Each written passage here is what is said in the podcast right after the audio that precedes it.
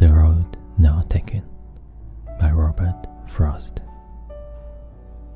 Two roads diverged in a yellow wood, and sorry I could not travel both. And be one traveler, alone I stood,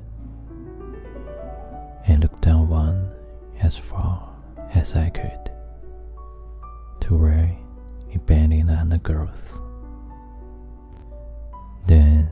The other as just as fair, and having perhaps the better claim, because it was grassy and wanted weir.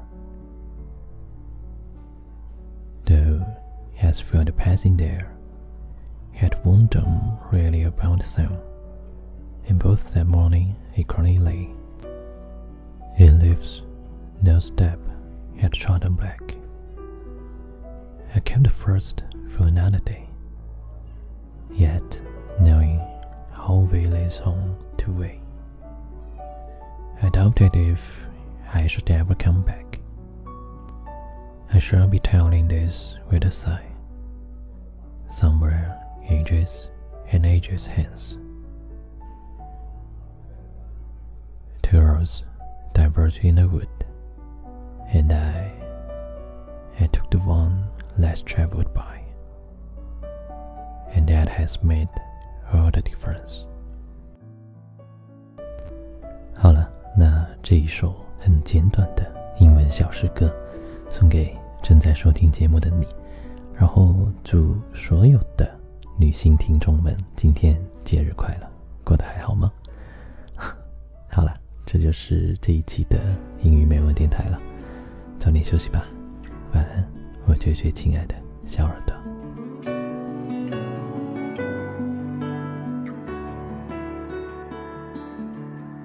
This is not the life that I had planned. I'm standing on a patch of sinking sand. The man I thought I once would be is far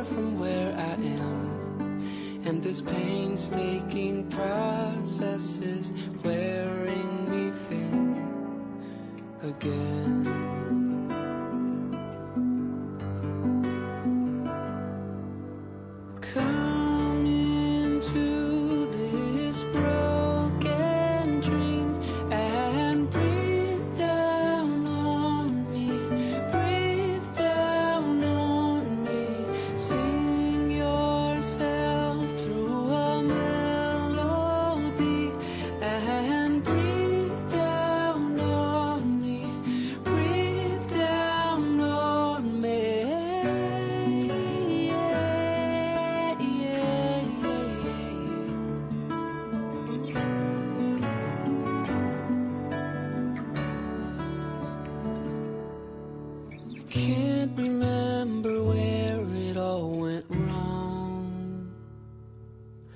Before I knew it, all of me was gone. But when I lost it all, that's when my life truly began. And I found myself secure in the palm of your hand again.